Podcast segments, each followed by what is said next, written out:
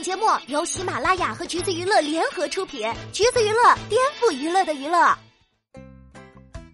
Hello，大家好，欢迎收听橘子新鲜报，我是橘子君钓儿。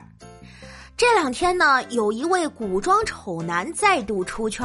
怎么说呢？剧里的状态呀，跟那些古装的美男子真的是半毛钱关系都没有，而且呢，演技也非常的一般。这波吐槽来的真的是不冤。演员王子腾这波被骂的确实挺狠的，但是看看他的回复，就真的会感觉他有点情商在身上。当恶评袭来时，第一时间不是为了自己开脱，而是站在角色的立场上表述角色的情感。被骂是全剧最垃圾，还能忍住脾气踩自己捧剧情。网友问他为啥这么有自信，他说他可能就是有些盲目自信。有粉丝为他打抱不平，说选角丑应该去骂导演，不应该骂演员。这哥也是一整个紧张住了，说来来来，都冲我来。怎么说呢？虽然他态度很好，但是也不能改变他是古装丑男这个事实。不过这一番高情商的发言，也确实是拉回了一点路人的口碑，起码看起来不会让观众火大吧？就觉得这演员多少还是有点自知之明，路人缘能够凭借脾气赚回几分。而反观另一位同一时间被吐槽古装丑的男星童梦石，情况就不大一样了。这哥最近又接了一个古装剧男主。剧里男主小的时候相当的可爱，颜值也很高，特别的灵动。结果长着长着就长成了由童梦石饰演的成年版。说他是古装丑男吧，倒也不至于。但对比来看，总觉着这成长历程里是发生了点啥咱不知道的事儿。很多观众都表示自己不理解，吐槽的也没有刚刚那位演员那么狠啦。但可能还是刺激到了正主，童梦石亲自跑到上面的评论区怼网友说：“你没事儿吧？”咱也不知道是不是因为演了一个蒙着眼、基本不露脸的五竹，被网友夸帅之后他就飘了，还貌似真把自己当做古装美男看待。所以啊，尽管单论长相，童梦石确实是比刚刚的王子腾好上一些，但两个人针对恶评的回复却完全给人不一样的观感。可见，明星如何应对网友给出的评价，真的是一门学问。高情商就是可以拉路人好感啊！好比去年童梦石、张芷溪主演的《皎若云间月》上线，口碑巨差。播出之后，网友的吐槽也主要集中在剧情的魔改和童梦石的古装颜值上，还有骂曾经靠美貌出圈的张芷溪，这次接了一个不靠谱的五官乱飞的傻白甜。但是看看身为制片人加女主角的张芷溪是怎么应对的呢？人家大大方方的开了一个吐槽帖，网友说她演技不对，她乖乖认错。后来还特意搞了个直播，平静又温柔的回应一切恶评。我希望听到更多的批评才能进步，不能说多圈粉吧，但是即便是很职业化的态度，也完全值得一个好评了。还有杨超越之前怎么回应恶评的，大家都看到过吧？有网友攻击他学历低，他反而用艳羡的口吻回复：“那你很幸福啊，听说大学生活特别美好，真的瞬间就让人刮目相看。”赖美云也很聪明的学会了这种方式。有人骂她身高矮、身材差，不配当女爱豆，她没有避开自己的缺陷，而是认真的支持姐妹去试试。我是因为喜欢，所以选择坚持做下去了。小姐妹，你的身材肯定很有优势，喜欢可以去试试啊！也真的是让人瞬间没了脾气。还有酷盖王一博，是真的没想到他对着恶评态度这么好来着。几年前在《天天向上》当主持时，面对了很多质疑，有人说他一直站在台上不说话，他诚恳的微笑表示：“我确实是有点插不上话。”网友说他是去台上看《天天向上》的，还有工资领，他也没有生气，特别机智的回答：“我也跳跳舞，伴舞的钱我也拿了。”这段恶评回复也是侧面反映了他还是有些主持人素养在的。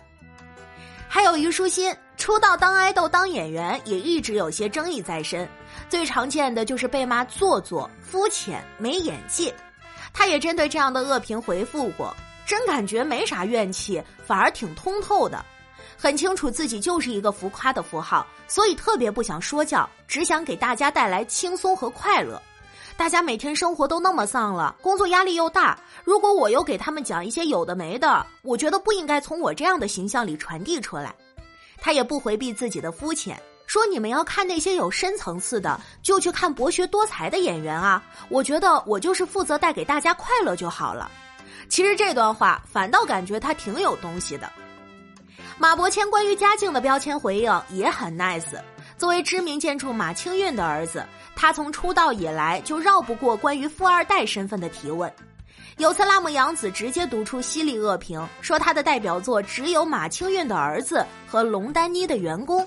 马伯骞倒也不回避，其实坦然面对确实是减少非议的直接方式。他表示，这只能说是一个事实。其实，在自己的视频作品发布之后，大家关注的也只是他的大房子，并非他传达的内容。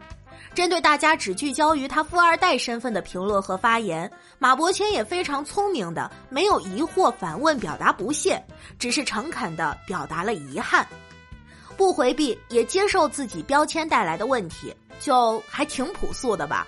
甚至还在采访里反向成长，说有的时候看一些骂我的评论，呃，有点道理。以及他还给出过教科书版的恶评理解，对网友说：“表达是你的自由，我无法干涉。”这格局有点大呀。这方面，董子健可以跟他比比了。网友调侃董子健是投胎小能手，董子健也知道回避反而是凡尔赛，就直接说：“我中了卵巢彩票是吧？”真的是还挺有梗的。面对人气和事业的负面评价，也有明星的回复还蛮让人眼前一亮的。像搞笑女金靖，节目上读恶评，网友说她起点还可以，不知道为啥现在就在各种综艺节目里当小咖。这时金靖给出的回复也很机智，基本就是玩梗加自黑，还很现挂。对呀，坐在这儿连菜都夹不到，综艺效果拉满，在场嘉宾都拍案叫绝。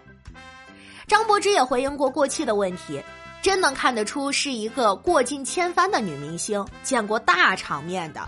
说我过气，我反而开心，这说明我曾经享受过。接着还很顺畅的过渡了一段鸡汤：时间不对，做好自己；时间对了，把握机会。到底是谁说张柏芝情商低来着？李易峰面对过气的回复也很顶。众所周知，阿拉苏苏就是巨喜欢在采访里抖包袱，关键词基本都是名场面、梗王和全程高能。还记得他被骂过气最凶的那一阵儿，曾经发微博很巧妙的自嘲：“时间不仅想带走我的流量，还想带走我的重量。幸好我这个人有质量，火锅店见。”当然，他也并没有过气，粉丝都在力挺。可当时真觉得他能把这件事儿拿出来调侃，挺勇敢的。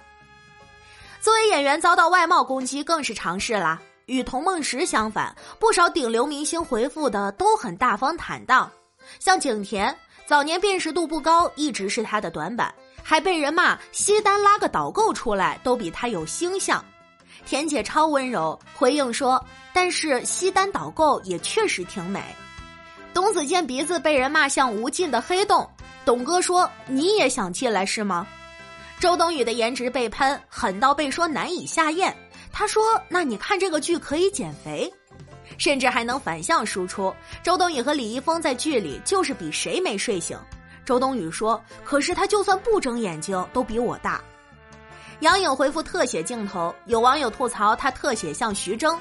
杨颖说：“请把我的头发 P 成光头。”魏大勋也被骂过丑，但好像已经开始心平气和的摆烂了。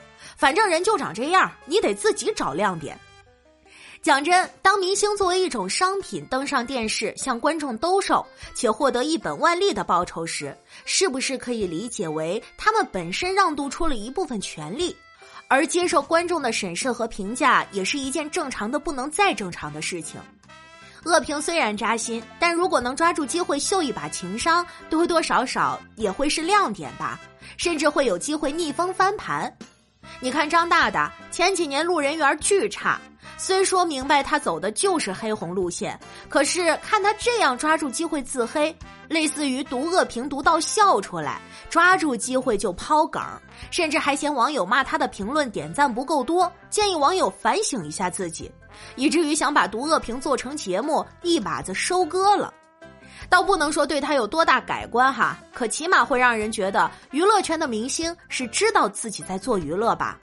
反观一些动辄玻璃心的同志，就真的会引起观众的双重逆反。身材管理和外貌管理不行，咱起码得学学情绪管理。您说是不是呢？不过呀，论自黑，还是只服咱蜜姐一路走来，生动形象的诠释了啥叫真正的王者从不矫情。当明星觉得自己忍受评价很辛苦时，记得把蜜姐这段话拿出来多读几遍。